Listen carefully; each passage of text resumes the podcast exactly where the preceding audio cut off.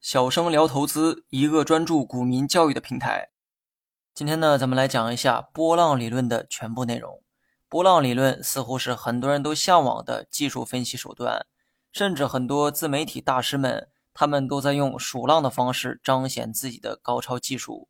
而对于许多还没入门的新手来说，各种晦涩难懂的词汇让他们觉得波浪理论更加神秘。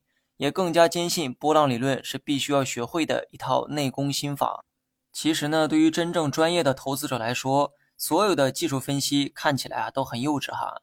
虽然波浪理论是百年前的前辈总结出来的，但很多人呢也忘了一个道理哈：生活在百年前的人，他们的智慧又怎么会高于现在的人呢？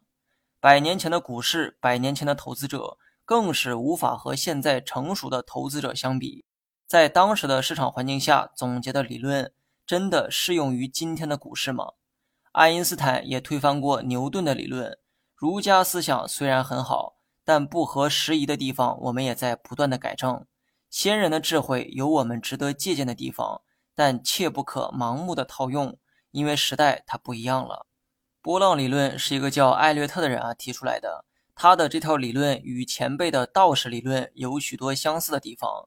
可以说是在道氏理论的基础之上，添加了作者一些自己的想法。那为什么叫做波浪理论呢？因为作者认为啊，股价的波动就如潮汐一样，一浪接着一浪，并且具备一定的规律性。所以呢，他把自己的这个理论叫做波浪理论。学习波浪理论之前，我先问大家一个问题哈：你学习该理论的目的是什么呢？如果你的回答是预测股市，那我劝你啊，现在就可以离开了。学习一套理论是为了让我们更好的理解市场，而不是预测市场。记住，这世上没有任何一种方法可以做到预测市场。那什么叫做更好的理解市场呢？对于新手来说，了解一个新事物时啊，需要一个理解的点，以这个点为切入口去理解新事物。波浪理论讲述的是关于股价波动的现象，这就给你提供了理解股价波动的切入点。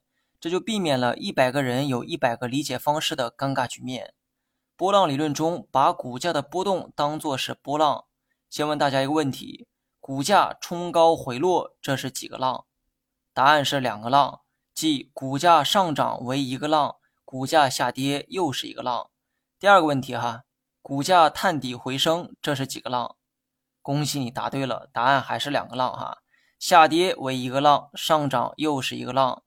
以上呢是单位浪形的区分方式，只要股价出现了一段上涨或者是下跌，你就可以定义为一个浪。波浪理论认为，股价波动看似是毫无规律，但实际上遵循着八浪循环的这个规律。无论你观察的是大周期还是小周期的走势，股价都遵循八个浪为一循环的规律。问题来了哈，这八个浪又是根据什么规律循环的呢？我们能通过这个规律预测股市吗？